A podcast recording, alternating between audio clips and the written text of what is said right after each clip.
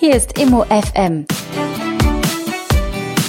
Der Expertentalk rund um Haus, Wohnung oder Wolkenkratzer. Mirko Otto, öffentlich bestellter und vereidigter Sachverständiger, ist der Mann mit den Antworten und Chef der Sachverständigen-Sozietät Otto und Kollegen in Berlin. Jetzt für Sie auf Sendung.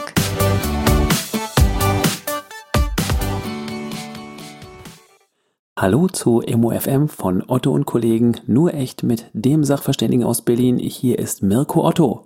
Hallo.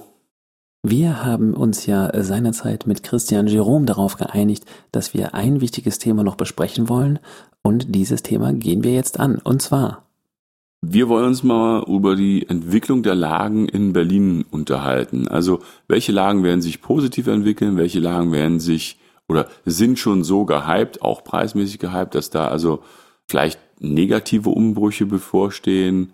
Das hatte ich ja schon vor ein paar Jahren mal äh, dazu einen ganz früher mal auf der auf der Website, das ist schon bestimmt 10, 12 Jahre her, da habe ich mal damals vorausgesagt, die Innenstadtbezirke werden sich entwickeln und zwar von oben nach unten alles, was mal an der ehemaligen Mauer lag, äh, von Moabit äh, über Kreuzberg, äh, Neukölln, das wird alles sich entwickeln. Es hat sich jetzt entwickelt. Ähm, ich würde mal folgende These machen. Der Innenstadtbereich von Berlin ist teilweise schon überpreist. Und es gibt Lagen außerhalb des ähm, S-Bahn-Rings, die trotzdem sie außerhalb des S-Bahn-Rings liegen, hervorragend erschlossen sind. Ähm, und die immer noch so ein bisschen Mauerblümchen-Dasein haben, wo man sagen kann, Mensch, da könnte sich was entwickeln. Mir fallen so Lagen ein wie Lichtenberg, Mariendorf, Marienfelde, Buko, Rudow, in Teilen Weißensee, in Teilen Pankow, aber nicht das Pankow, was nach unten, also schon zur, zur Innenstadt ist, sondern eben das, was eher ein bisschen außerhalb liegt. Ähm, solche Bereiche wie Reinickendorf, ähm, insbesondere wenn irgendwann mal äh, der Flughafen fertig wird und Tegel als Flughafen nicht mehr existiert, wird da eine ganze Menge an Umweltbelastung wegfallen. Ja, und so kann man einmal drum rumgehen und sagen, sozusagen der zweite Ring, wenn man das mal so äh, bezeichnen würde, den halte ich für zukünftig ganz gut. Für diejenigen, die zum ersten Mal dabei sind, Christian Jerome ist jemand, dem man nachsagt, dass er alle äh, Bauflächen, alle Brachflächen in Berlin wie seine Westentasche kennen würde. Insofern ist es besonders interessant, jetzt zu hören, wie er darüber denkt. Also herzlich willkommen erstmal. Ich sehe das ähnlich wie er, aber wir dürfen Berlin nicht vergessen, wie Berlin gewachsen ist. Sie sprachen Flächen an wie Buko, Lichtenrade, da stimme ich ihm zu. Weil Buko, Lichtenrade, das ist in den 80er Jahren gewachsen. Sie erinnern sich an die Zeiten, wo wir IBB-Förderung hatten oder WBK-Förderung, so hieß es damals. Was war das? Das war eine öffentliche Förderung. Familien wurden gefördert, wenn sie ein Einfamilienhaus bauten und dieses Einfamilienhaus durfte nicht mehr als 120, 130 Quadratmeter Wohnfläche haben. Da kann ich mich tatsächlich überhaupt nicht dran erinnern, weil ich bin ja im Osten groß geworden. Okay, ich erkläre es Ihnen. Beginnen wir doch damit, was WBK überhaupt bedeutet hat. Äh, Wohnungsbaukreditanstalt. Wohnungsbaukreditanstalt, genau. Wir dürfen nicht vergessen, damals waren die Zinsen bei 6, 7, 8 Prozent. Und die normalen Familien konnten sich das nicht leisten. Und der Staat, das ist die gleiche Situation wie heute, wir brauchten Wohnungen. Die Politiker haben sich überlegt, wo, wo, wo bekommen wir die Wohnungen her? Und haben dann einen zwei Steuermodelle entwickelt. Das eine Steuermodell war WBK-Förderung. Das heißt, ein Haus durfte nicht mehr als 113 Quadratmeter Wohnfläche haben, musste für eine Familie mit zwei Kindern geeignet sein. Natürlich wurden die Häuser alle so gebaut, dass das Dach dann nach, im Nachhinein ausgebaut wurde. Mhm. Das war die eine Möglichkeit. Und diese Gebiete wurden vorwiegend in Lichtenrade, Bukow, Steglitz, Langwitz, aber auch Spandau erschlossen. Das heißt, das waren alte Äcker, die man umgewandelt hat zu Wohnbauflächen. Die Grundstücke wurden parzelliert und jeder konnte sein Einfamilienhaus bauen. So, das war in den 17, 18, 19 Jahren. Die Leute sind heute, entweder ließen sich scheiden oder die Kinder sind außer Haus, also die äh, Häuser stehen wieder auf dem Markt zur Verfügung. Und die sind natürlich jetzt 30 Jahre alt und kosten heute natürlich nicht mehr so, das äh, sind relativ günstig zu haben. Das heißt, wenn Sie mich fragen, was, was würde ich dem Familienvater äh, empfehlen, würde ich sagen, geht dahin. Kauft ein Haus für 300, 400.000, 500.000 entwickelt es, weil die Gegend werden sich auch entwickeln. Wenn der Flughafen aufmacht, wird dieser Bereich im Süden von Berlin massiv an Zuzug erfahren. Jetzt gibt es natürlich einen Ausblick auf die Zukunft und das, was wir heute haben. Es geht ja heute auch darum, die Frage zu beantworten, in welche Ecken diejenigen von uns, die heute suchen, würden Sie, Herr Jerome, würde Mirko Otto, ja, Sie schicken? Im letzten Jahr gab es eine, einen Überblick bei der Berliner Morgenpost, was ist unterbewertet und was ist überbewertet. Und ich kann diesem Beitrag nur zupflichten und bestätigen, dass dieser Beitrag stimmt. Im, Im, Süden von Berlin ist es unterentwickelt, aber auch Spandau ist unterentwickelt. Das wird sich auch massiv entwickeln. Sie dürfen nicht vergessen, in Falkensee, hinter Spandau, sind die Preise höher als in Spandau teilweise. Also das heißt, man weiter rausfährt aus der Stadt, ist es teurer, als wenn man in, in Spandau bleibt. Das wird sich entwickeln. Klaro wird sich entwickeln, weil es eine tolle Gegend ist. Was meinen Sie, wenn Sie sagen entwickeln? Preislich und ich sage die Familie, weil da eine vernünftige Infrastruktur für die Familien da ist empfehle ich jedem Familienvater auch dorthin zu ziehen. Mhm. Weil er da findet eine Infrastruktur und er ist relativ schnell am Arbeitsplatz. Natürlich abhängig, wo der Arbeitsplatz ist, aber er ist relativ schnell in der Stadtmitte. Das sind Gegenden, die sich entwickeln werden. Ja? Weil dort auch vorhandene Bausubstanz zu finden ist, die relativ preisgünstig ist, die mal gefördert worden ist und die Leute können heute sagen, ich habe es damals relativ günstig erworben, natürlich zu anderen Zinskonditionen, aber preislich war das günstig und können es heute auch abgeben. Das sind alles familienfreundliche Häuser. Mhm. Ja? Ich würde sogar noch in eins weitergehen. Der Berliner tut sich mit der Eigentumswohnung als Alternative zum freistehenden Einfamilienhaus ja noch ein bisschen schwer. Das ist in anderen großen Städten anders, weil da das Einfamilienhaus auch schon in Preisregionen äh, entschwunden ist, wo also kein Normalverdiener mehr hinkommt. Also München ein Einfamilienhaus kaufen, bei aller Liebe, das wird nichts mehr. Äh, selbst als gut verdienter Ingenieur oder äh, Angestellter, das ist fast ausgeschlossen. Und da sage ich mal, sind solche ähm, noch Innenstadtbereiche wie Tempelhof, wie Lichtenberg, aber eben nicht Berlin Mitte, eben nicht Neukölln und Kreuzberg, die ich schon für wahnsinnig teuer im Verhältnis zur Lebensqualität, die ich da habe, halte, ähm, in meinen Augen die bessere Wahl. Das heißt also, wenn jemand, es gibt ja auch die unterschiedlichen Typen, es gibt Leute, die wollen eben im Haus mit Garten wohnen, es gibt Leute, die sagen, nee, so äh, innerstädtisch äh, wohne ich halt doch lieber, weil ich habe alles um die Ecke, ich will vielleicht keine zwei Autos haben, ähm, ich will äh, eigentlich vielleicht gar kein Auto haben und wenn ich eine U-Bahn vor der Tür habe oder eine S-Bahn vor der Tür habe, ist mir das viel lieber. Und die sind in der Innenstadt sicherlich besser aufgehoben. Und in Berlin muss man wissen, dass ähm, eben die Innenstadt so groß ist, dass eben auch Bereiche dazu gehören, die fünfgeschossige Bauweise haben, also ganz normale Gründerzeitbebauung haben, wo man eben Wohnungen kaufen kann, die noch nicht völlig absurd überteuert sind. Zustimmung oder nicht? Teilzustimmung. Also nochmal die Familie in, in München, wo beide arbeiten, also für dieses fast undenkbar, wo sie Krankenschwester ist und er arbeitet äh, als Handwerker, ist undenkbar, eine, ein Haus zu kaufen. Klar. Aber in Berlin ist es möglich. Diese Freiheit haben wir. Bei gleichen Berufen. Bei den gleichen Berufen, weil. Das stimmt, ja. Ja, das ist ein, eine Freiheit, die keine äh, andere Stadt auf der Welt hat, keine Hauptstadt hat, dass die normale Familie sich ein Haus kaufen können. Und wir, und wenn sie in Bukon oder in, in Rudow eine Doppelhaushälfte finden für 300.000, 400.000, da gibt es ab und zu Objekte auf dem Markt, dann können Sie sich das leisten. Ich empfehle, und da sind Sie, haben Sie ein eigenes Haus mit eigenem Garten, das heißt auch Verantwortung. Eine Eigentumswohnung in der Stadt ist natürlich bequem. Man ruft die Hausverwaltung an, Treppenhaus muss gemacht werden, dann wird ein Hausgeld bezahlt, da muss man keine Verantwortung übernehmen. Ist auch einfacher. Aber ich kann jedem empfehlen, lieber die Freiheit zu, zu besitzen, sich nicht mit anderen Nachbarn rumzuärgern, auch im, im Hausflur oder wenn der andere Klavier spielt und ähnliches, lieber ein eigenes Haus, aber da hat man auch Verantwortung. Das ist die Waage, was man lieber hätte. Wer allerdings unsere ersten Ausgaben von vor drei, vier Jahren gehört hat, der weiß, dass das Eigenheim ja auch die teuerste Form ist, überhaupt zu wohnen. Stimmt. Das, Einf das freistehende Einfamilienhaus ist die teuerste Wohnform, die man haben kann im Normalfall. Ne? Ähm, weil eben relativ viel Grundstück bezahlt wird äh, und es wird dann eben immer preiswerter, je, äh, je enger es wird. Man muss dazu sagen, damals waren aber auch die Preise für Eigentumswohnungen noch deutlich tiefer als heute. Die Einfamilienhäuser sind ja nicht so stark gestiegen wie die Wohnungen in Zentrumslagen. Insofern ist die Aussage von damals nicht falsch gewesen zum damaligen Zeitpunkt. Aber heute äh, kann ich den Aspekt sehen, man kann fürs gleiche Geld oder ein ähnliches Geld auch eine vernünftige Immobilie äh, mit Garten erwerben völlig d'accord, weil die Innenstadtlagen äh, sind mittlerweile so teuer geworden, dass sie für 400.000, da hatten wir in einer der letzten Folgen gesprochen, schon kaum noch eine Wohnung für Familien mit zwei Kindern geeignet, finden sie ja schon kaum noch in den Innenstadtlagen. Und wenn man dann eben ein Stück rausgeht, findet man das äh, als Einfamilienhaus schon noch. Das waren damals andere Verhältnisse. Damals war die, die Wohnung äh, die Hälfte von heute und das Einfamilienhaus äh, war in dem ähnlichen Preisbereich wie heute und nur ganz wenig. Aber die Frage ist doch nur folgende. Was heißt denn für Sie teuer? Beim Einfamilienhaus kann man auch den Keller ausbauen, kann man das Dach ausbauen. Auch für Lebensqualität zahlt man. Man hat einen Garten vor der Nase. Man hat Grünflächen. Man guckt ins Grüne in der Regel. Ja? Überhaupt d'accord. Also ich habe ja auch damals erklärt, ich habe für mich die teuerste Wohnform gewählt, weil ich wollte es so haben. Ich wollte nur damals ja zum Ausdruck bringen, dass man sagt, passt auf, ihr müsst euch darüber bewusst sein, dass es teuer ist.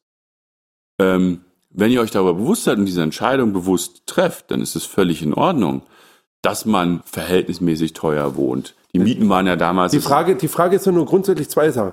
Wenn Sie in einem Haus glücklich sind, ins Grüne gucken und dadurch auch mehr Lebensqualität haben und dadurch Alles auch gut. länger leben, ja, dann ist es im, im, im, unterm Strich billiger. Wir drei hier am Tisch sind da sicherlich auch nicht verschiedener Meinung. Es ist nur so, es ging ja darum, in der Folge seiner Zeit, zwei Argumente standen da im Vordergrund. Und zwar das eine, durch das Kaufen von Deko und von Pöttchen und dies machen und das machen, durch dieses anders behandeln, als das vielleicht ein Mieter tut, äh, wird es noch teurer, als man sich anfangs vorrechnet. Und das andere ist, dass das Argument der Altersvorsorge ja auch nicht zutreffend ist, denn wenn ich später äh, irgendeine Operation brauche oder ich möchte mal verreisen, dann kann ich eben nicht ein Fenster oder ein Stück Schornstein weggeben. Das war äh, das, worum seinerzeit ging. Also es ging damals darum, dass ich sagte, warum nicht eine vermietete Immobilie kaufen, Steuervorteile mitgenießen und darüber sich ein Vermögen aufbauen, anstatt das gesamte Vermögen ins Einfamilienhaus zu schieben. Ähm, in der Regel werden auch noch Umgestaltungen gemacht. Das ist bei mir auch nicht anders gewesen als äh, bei allen anderen meine Frau möchte noch das haben und findet das um umgestalten, wo ich gar keinen Blick für habe, aber das, was eben alles auch Geld kostet. Und wenn man das in einem Einfamilienhaus macht, dann gibt's ganz, ganz viele Leute, die dann ihre gesamten Ersparnisse, ihre gesamten freien Gelder in das Einfamilienhaus stecken. Äh, das auch, die wohnen dann auch natürlich hochwertig, aber es ging damals um das Thema Geldanlage und das war die Diskussionsgrundlage. Und das ist tatsächlich, das Einfamilienhaus ist nicht unbedingt die beste Geldanlage. Und 25 Jahre später hat man bloß einen muffigen Kasten das kommt auch hinzu, dass man ja in der Regel einmal renoviert beim Einziehen in den ersten Jahren und nach, also so habe ich viele Häuser immer wieder in der Bewertung vorgefunden. Wenn die alten Leutchens dann mal entweder rausgestorben sind oder rausziehen wollen, dann ist das halt der Charme der 70er und die braunen Fliesen von damals sind halt heute nicht mehr das, was man haben möchte. Ich stimme dem nicht ganz zu, weil ich sage, in einer wachsenden Stadt in Berlin, wenn Sie ein Einfamilienhaus kaufen, 500 Quadratmeter, was immer bleibt, was Ihnen keiner wegnehmen kann, ist das Grundstück. Die Bausubstanz muss gut sein, wenn Sie ein Haus erwerben. Und dass Sie das Bad erneuern und Küche erneuern, ist völlig in Ordnung. Aber das, was Sie gespart haben, natürlich vergleichbar, wenn Sie damals mit 8% Zinsen etwas finanziert haben, dann wird es schwierig. Aber in den heutigen Zeiten reden wir 2-3% Zinsen. Und wenn Sie heute ein Haus erwerben und langfristig denken und Ihr eigenes Grundstück haben, kann Ihnen das keiner wegnehmen. Und das ist das Frage. Es gibt die Thema Geldanlage. Wenn das ich jetzt, ich auch, wenn ich 50.000 Euro heute oder 100.000 Euro Eigenkapital habe, was ich ja brauche, um so ein 400.000 äh, oder 300.000 Euro Haus zu kaufen, wäre ich da nicht als aus Anlagegesichtspunkten besser aufgehoben, wenn ich eine vermietete Immobilie. Ich bin ja um Gottes Willen niemand, der gegen die Immobilie spricht. Ich bin ja total immobilienaffin. Richtig, richtig. Bin bei Ihnen. Bin aber wir haben heute Zeiten, wo wir eine vermietete Immobilie nicht unter dreieinhalb bis 4.000 Euro pro Quadratmeter bekommen. Damals war das, waren wir noch bei zweieinhalb. Da hat sich das gerechnet. Da stimme ich hinzu. Und unter zweieinhalb. Also ich habe zur damaligen Zeit äh, äh, selber ja Wohnungen verkauft, aufgeteilte Wohnungen verkauft. Die haben wir für 1000 800, manche 1600, 1700 in dem Dreh verkauft. Und da habe ich eben gesagt, kommt Leute, die Miete wird langfristig steigen. Das ist eine vernünftige Geldanlage. Und unter Geldanlage, nochmal, das ist nicht die Frage der Lebensqualität. Es ist auch nicht die Frage, dass jemand, der in ein Familienhaus zieht, äh, das wirtschaftlich leisten kann, dass der nicht am Ende des Lebens besser steht, als würde er komplett nur gemietet haben. Wenn er natürlich sein Kapital ausgibt für Urlaub, Reisen äh, und schöne Autos, äh, dann steht der Eigenheimbesitzer am Ende äh, als Rentner natürlich vermögenstechnisch besser da, als hätte er das Geld verbraten, sage ich jetzt mal einfach, für irgendwas auch immer. So, insofern ging es damals um die Folge, äh, weil Leute sich ja gerne so ein bisschen selbst beschummeln, ist das wirklich eine Geldanlage? Natürlich steigt so ein Ding im Wert, völlig d'accord. Äh, es frisst aber auch eine ganze Menge Geld. Das war eben das Thema, äh, wenn ich Mieter bin und eine vermietete Immobilie habe, dann und der Mieter ruft dann an und sagt, mein Klo ist kaputt, dann kann ich das steuerlich geltend machen. Wenn ich eben eine vermietete Immobilie habe, an der eigenen Immobilie ähm, muss ich das alles selber bezahlen. Stimmt, und es stimmt. ging damals in dieser Folge nur um dieses Thema. Sie haben recht. Sie haben Und- recht. In und- dem Punkt haben Sie recht. Es, es machte, es ist kaufmännisch sinnvoller, eine vermietete Wohnung zu kaufen. Und man muss ja auch nicht in Berlin bleiben. Wenn, wenn die Preise in Berlin eben so sind, wie sie sind, dann kann man ja auch an andere Standorte fahren. Wir haben ja kürzlich eine Folge gemacht, wo unsere Doreen auch noch eine Wohnung gekauft hat für 2000 Euro im Quadratmeter, eine vermietete Wohnung in Adlershof, in einer Lage, wo ich sage, Entschuldigung, Schöneweide war das, so viel Zeit muss sein. Entschuldigung, Schöneweide, äh, wir, ja, stimmt, wir in Schöneweide, äh, neben Adlershof, ähm, wo ich sage, Standort Süden von Berlin, der wird sich langfristig entwickeln, da gibt's einen Unicamp oder einen Fachhochschulcampus, da gibt's eine, einen Technologiestandort und all das wird dazu führen, dass diese Lage sicherlich nicht schlechter wird und damit ist das okay. Und dass deine Sozia von Otto und Kollegen dort in Schöneweide gekauft hat, wissen wir ja nun. Wichtiger ist uns aber ja, was Herr Jerome da alles noch rät. Als Kapitalanlage zur Selbstnutzung. Nö, wir sind ja beim Selbst. Ich würde immer Südwesten, äh, Süden oder Südwesten Berlin. Süden Tatsächlich? Berlin. Ja. Das wird sich entwickeln. Auch Spandau wird sich entwickeln. Das halte ich unterbewertet. Oder beziehungsweise die anderen Bezirke Pankow, dürfen nicht vergessen, in Pankow ziehen viele Leute raus, die in Prenzlauer Berg vorgewohnt haben. Mhm. Die haben ihre Kinder in der Nähe wohnen, äh, in die Schule gehen und dann sagen, okay, dann ziehen wir nach Pankow, weil wir da, äh, da können die Kinder wenigstens mit dem Bus noch zur Schule fahren. Ähm, das ist eine Entwicklung aus den 90er Jahren. Die, die Herrschaften sind damals als Studenten nach Prenzlauer Berg gezogen, weil sie die Studentenbude billig bekommen haben. Dann sind sie um die Ecke geblieben, was, weil sie einen Freundeskreis dort hatten. Dann haben sie eine größere Wohnung gekauft, dann haben sie Kinder bekommen, haben sie noch eine größere Wohnung gesucht und dann sind sie nach, ins Umland gezogen, weil, oh, nicht ins Umland, sondern nach Pankow gezogen, weil es ja keinen großen Wohnraum gibt in Prenzlauer Berg für Familien. Und äh, wo würden Sie zur Geldanlage kaufen, wenn man als Investor agiert? Als Investor würde ich auch im, in Richtung Flughafen erwerben, weil wenn der Flughafen kommt, und das ist eine Frage einer Wahrscheinlichkeitsrechnung, dass es in den nächsten, mit einer Wahrscheinlichkeit von 90 Prozent in den nächsten drei Jahren eröffnet wird, dann wird alles, was um den Flughafen herum gibt, wird einer massiven Nachfrage entgegenstehen. Also sprich, die ganzen Angestellten vom Flughafen müssen innerhalb von 30 Minuten am Flughafen sein. Das heißt, die werden alle mieten am, in Köpenick, Adlershof, Johannisthal, Treptow. Und die werden alles abmieten, was es gibt auf dem Markt. Und die werden auch, und das wird auch in Rudow, auch in Lichtenrade. Das heißt, es wird eine st- stabile Mietnachfrage dort geben. Und dieser Effekt, der ist aber noch gar nicht eingetreten, der steht uns erst noch bevor, oder? Die Leute, die in Tegel bis jetzt am Flughafen Tegel gearbeitet haben, werden dann runterziehen. Das heißt, es wird wieder eine, eine Entlastung für Tegel geben. Und dann empfehle ich den Leuten auch teilweise wieder nach Tegel zu ziehen, was dann relativ günstig sein wird. Die Leute werden ihre, ihre Wohnräume dort aufgeben, weil sie in der Nähe vom Flughafen wohnen wollen. Was können Sie uns denn ganz generell so als, als Tipp geben? Äh, Südwest sollte ja eigentlich auch noch kommen, da bin ich ja eher zu Hause. Düppel, sprich Zehlendorf oder Friedenau. Ähm, was wäre denn so die, die generelle Anweisung, Handlungsanweisung an jeden, der äh, da jetzt mal losschlagen will? Er sollte in erster Linie nach Objekten gucken, die auch renovierungsbedürftig sind und sollte den Mut haben, auch ein renovierungsbedürftiges Haus fertig zu machen. Es kostet viel Kraft, viel Energie, viel Nerven, aber wenn man einen guten Freundeskreis hat, schafft man das auch mit, mit Freunden zusammen. Und man sollte keine Angst haben vor Investitionen. Dann wird halt der Garten später gemacht, aber dann wird erst mit Kinderzimmer, Schlafzimmer, Badezimmer als erstes gemacht.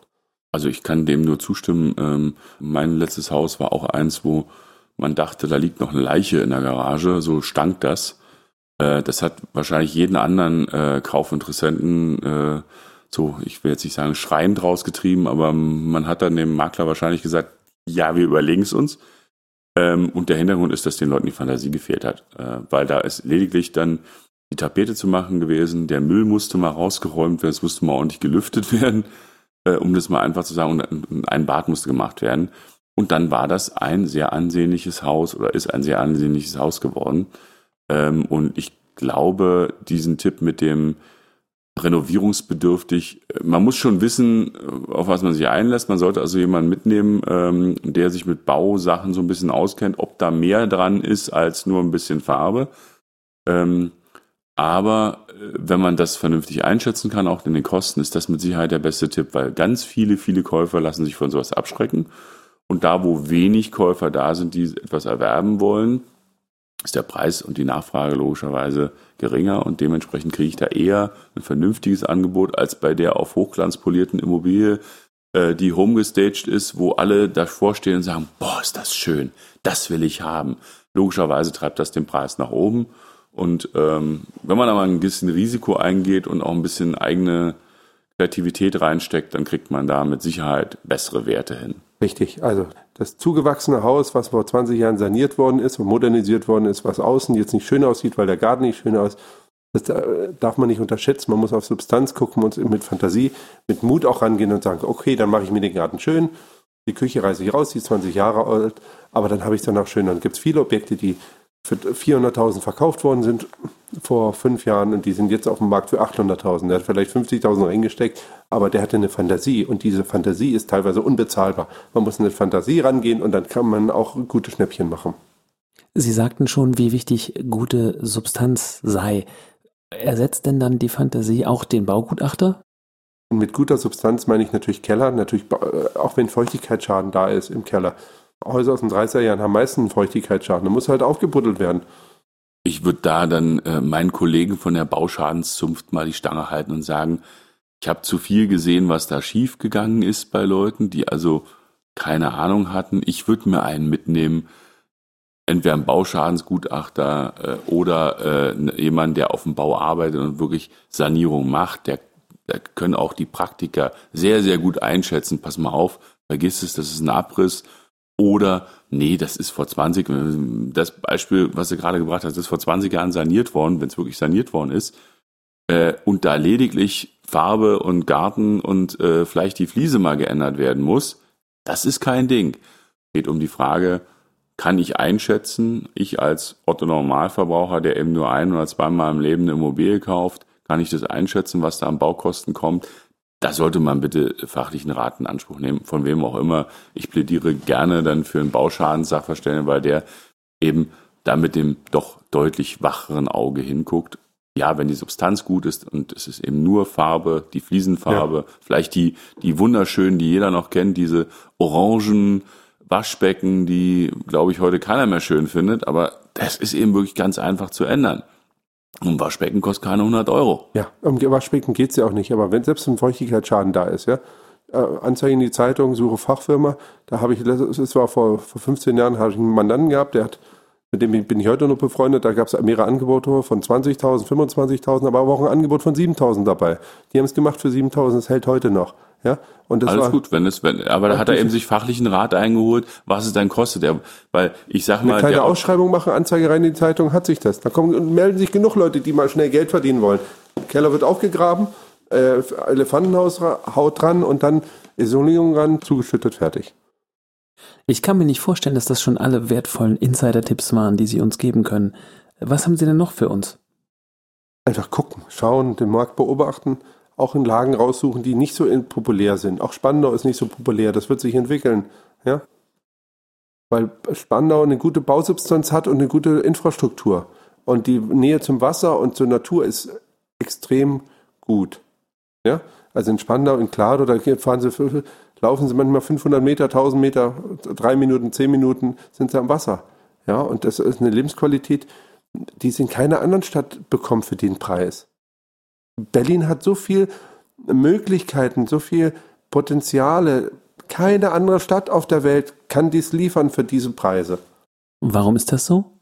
Weil wir leider nicht die, äh, die massive Industrie hatten. München hat elf DAX-Unternehmen, da sind die Preise so hochgegangen, weil alle in München wohnen wollen. Ja? Berlin hat keine DAX-Unternehmen. Berlin hat äh, ähm, bis auf Siemensstadt, aber das ist natürlich was anderes. Siemens ist ja auch äh, auch mal in München, äh, in Berlin gewesen. Aber das waren natürlich die politischen, die äh, durch den Kalten Krieg sind die alle nach München gegangen, weil es da sicherer ist. Klar. Aber die würden ja auch wieder zurückkommen nach Berlin, wenn Berlin so populär wäre. Populär, Berlin ist toll von der Stadt an sich, von den Anlagen her, aber die Arbeitskräfte finden sie nicht.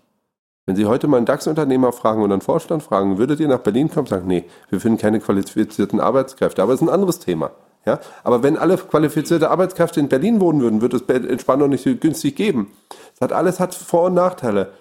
Wenn alles qualifiziert wäre in Berlin und wir in Berlin Hightech-Unternehmen hätten und BMW und was auch immer, dann würden die Preise abgegangen sein in Berlin. Wären die Preise viel, viel höher, als wir sie jetzt vorfinden. Also wir haben äh, in den letzten Jahren einen Boom gehabt, der durch Hightech-Unternehmen kam, die aber alle natürlich dann relativ kleine Unternehmen sind. Wir haben eben keine Großunternehmen. Äh, eben Siemens ist ja auch nur noch mit einem ganz kleinen Teil in Berlin hier, wird gerade auch nochmal weiter abgebaut. Äh, und andere Großunternehmen haben wir tatsächlich nicht. Wir haben jetzt natürlich Regierungen und Ministerien da, aber äh, wir haben jetzt keine schaffende Industrie in Berlin und äh, ein bisschen BMW Motorräder und so. Das ja, gibt's alles. Also es sind alles kleine Fabriken, wenn man das ja so Wir will. leben letztendlich, wenn wir ganz ehrlich sind, von Bayern und Baden-Württemberg. Bayern zahlt 4 Milliarden in Länderfinanzausgleich rein. Wir nehmen uns 4 Milliarden aus Länderfinanzausgleich raus. Das heißt, wenn wir eine Milliarde abziehen für die Aufgaben in der Bundeshauptstadt, bleiben 3 Milliarden übrig, die wir jedes Jahr, wir hängen am Tropf der anderen Bundesländer. Stimmt. Aber eigentlich ging es ja jetzt gerade um die Traumhaftigkeit von Berlin. Ja, aber wir leben trotzdem, natürlich, Berlin ist traumhaft, ja, aber wir leben auch, wir leben von dem Geld der anderen, muss man deutlich sagen. Und wenn wir unsere Wertschöpfungskette, wenn wir starke äh, äh, Industrien hätten, wo wir was produzieren oder eine starke Wertschöpfungskette, wir verwalten uns ja nur. Wir haben nur die Regierung hier in Berlin, wir haben ein bisschen Zalando, wir haben ein paar Innovationen, ein paar Startups, aber wir haben nichts, wo wir sagen können, da produzieren wir das Produkt. Hm. Das Auto, das Motorrad, die, das ist ja nicht, das sind ja keine Erfindungen in Berlin. Wir haben alte Industrien, Siemens, ja, aber nichts Neues. Sie müssen uns beide Ur-Berliner sicherlich nicht überzeugen, aber es geht ja darum, woher Sie diese Großzügigkeit nehmen, diese Großartigkeit nehmen, wenn Sie beispielsweise auch von Spandau sprechen. Ja, schauen Sie mal das Wasser, die, die Havelhöhe, dieses ist, tolle Gegenden, ja. Das, keine Stadt hat so eine Wasserstadt wie Spandau, wie Köpenick. Ja, ist auch eine tolle Stadt. Direkt am Wasser gebaut.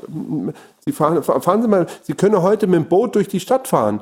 Wannsee, Glado, Spandau, Charlottenburger Schleuse, durch die Stadt durch bis nach zum Mögelsee. Wo haben Sie das in der Stadt?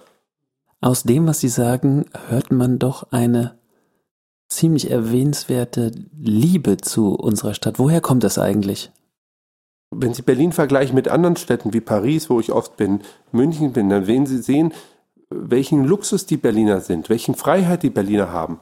Für relativ, äh, relativ günstigen Preise in Berlin zu wohnen, ist ein Geschenk letztendlich. Die Berliner müssen sich dessen bewusst sein. In Paris, in München oder in Stuttgart oder in, haben sie diese Lebensqualität nicht. Wasser vor der Tür, Park vor der Tür, äh, sie steigen in den Bus rein, es ist normal, es ist ist es eine Lebensqualität. Die, so, und im Verhältnis zu der Lebensqualität, was sie dann zahlen, ist es Berlin eine tolle Stadt. Und daraus kommt auch ihre Leidenschaft für unsere Stadt. Natürlich, klar. So günstig wie in Berlin man lebt, da würden andere Länder, andere Städte von träumen. Die, die, in Paris träumt man von, von billigen Mieten. Das ist relativ günstig von der Infrastruktur. Sie haben erklärt, dass man mit einem äh, Haufen richtiger Freunde äh, jedes Immobilienprojekt quasi äh, stemmen kann. Da würde mich jetzt interessieren, ist Ihnen dieser Versuch aber auch schon mal gründlich daneben gegangen? Äh, Sie müssen es so sehen, wenn Sie mit einer Leidenschaft etwas rangehen, wenn Sie etwas wollen im Leben, kriegen Sie alles hin. Wenn die Gesundheit mitspielt, ja? Aber wenn Sie etwas ein Haus haben, wo Sie sagen, ich mache das fertig, ich mache mir ein eigenes Bad, ich baue mir eine Küche, so wie ich es mir vorstelle, dann schaffen Sie das auch. Mir ist noch nicht schief gegangen, aber ich gehe auch eine, mit einer gewissen Leidenschaft dran. Dann muss man halt hinfahren und sich die Sachen aussuchen. Dann muss man herumfahren, muss man gucken.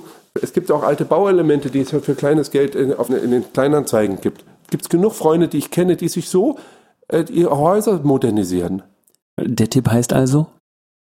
Na, einfach gucken, schauen, was es im Internet gibt. Bei eBay, da gibt es eine, der bietet Terrassenflächen, eine andere für alte, alte äh, Fliesen an. Für die Familie, wer Zeit hat, der kann sich das alles zusammensammeln und aussuchen und für kleines Geld machen.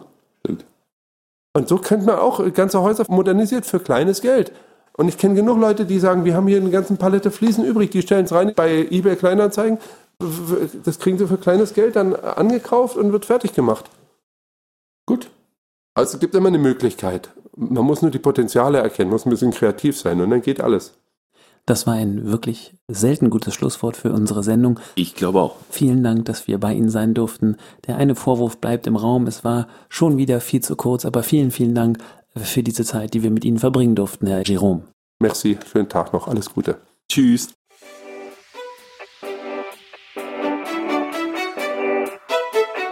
Immo FM